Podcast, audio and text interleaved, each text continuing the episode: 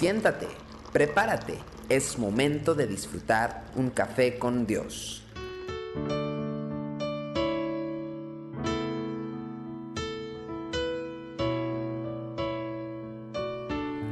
Amigos y amigas, qué bueno que nos acompaña una vez más aquí en Café con Dios. Quiero compartir eh, Jonás, capítulo 1, versículo del 1 al 3, donde dice, vino palabra de Jehová, Jonás, hijo de Amitai, diciendo, levántate y ve a Nínive, aquella gran ciudad, y pregona contra ella, porque ha subido su maldad delante de mí. Y Jonás se levantó para huir de la presencia de Jehová a Tarsis, y descendió a Jope, y halló una nave que partía para Tarsis, y pagando su pasaje entró en ella para irse con ellos a Tarsis, lejos de la presencia de Jehová. Es interesante eh, mirar cómo Jonás trata de huir de la presencia de Dios cuando Dios le está hablando. ¿Cómo podemos saber si Dios nos habla? Si Él es el que nos está hablando. Esta pregunta y la respuesta, por supuesto, es muy importante para nosotros, los que creemos en el Señor, porque tenemos que vivir en obediencia a lo que Él nos dice. Así que no podremos vivir en obediencia verdadera si no estamos entendiendo y evaluando que sea realmente Dios el que nos está hablando. Podemos convencernos nosotros mismos que hemos escuchado una palabra de Dios y, y nosotros mismos decir, Dios me habló, pero no hay ninguna garantía de que eso suceda. Por ejemplo, mire, primero de Samuel capítulo 23, versículo 21, eh, nos relata que Saúl perseguía a David y que hacía además ya mucho tiempo que el Espíritu de Dios se había apartado de Saúl. Pero entonces vinieron unos amigos de, de Saúl y vinieron a decirle dónde estaba escondido eh, David. Y en primero de Samuel 23, 21, como le dije, dice, y Saúl dijo, bendito seáis vosotros de Jehová, que habéis tenido compasión de mí.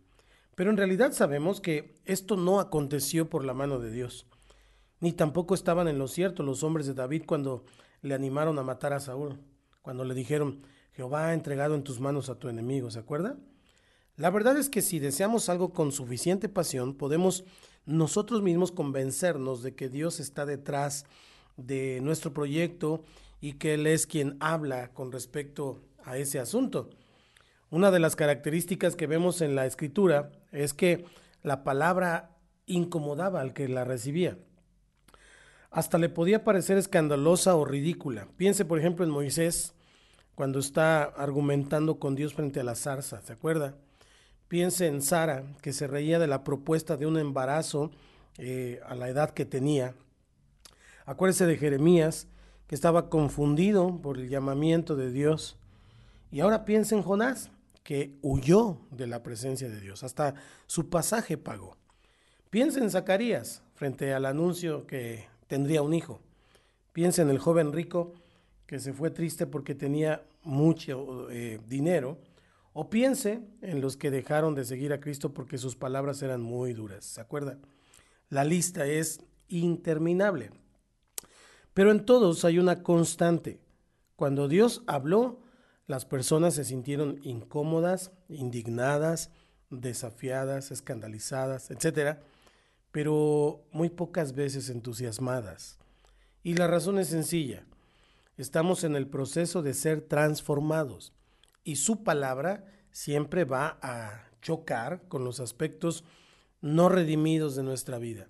Necesitamos entender que Dios lo que quiere es restaurar nuestra vida, rescatar nuestra vida para que Él sea glorificado. Al escuchar lo que nos dice, entonces, la carne inmediatamente se va a levantar a protestar. Si las únicas palabras que usted escucha hablar al Padre son siempre las palabras que le hacen sentir bien o que le conceden lo que usted quiere, puede estar seguro que no es el Señor el que le está hablando.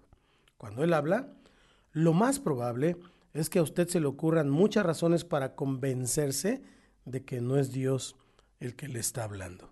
Dios siempre va a modificar nuestra manera de mirar y nuestra manera de actuar. Así que tenga cuidado y oro para que Dios nos hable. Y no pague su pasaje para irse a otro lado. Escuche la voz del Señor. Que Dios le bendiga. Gracias por estar aquí una vez más en Café con Dios. No olvides compartir. Bendiciones.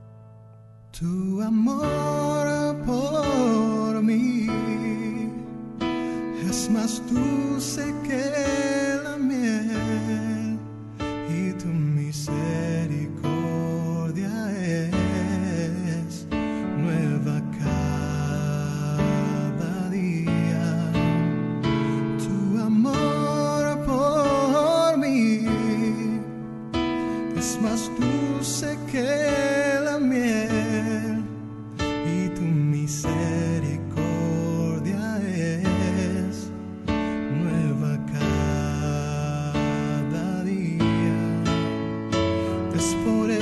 eso que te alabo, es por eso que te sirvo. Es por eso que te doy todo mi amor. Es por eso que te alabo. Es por eso que Es por eso que te doy todo mi amor.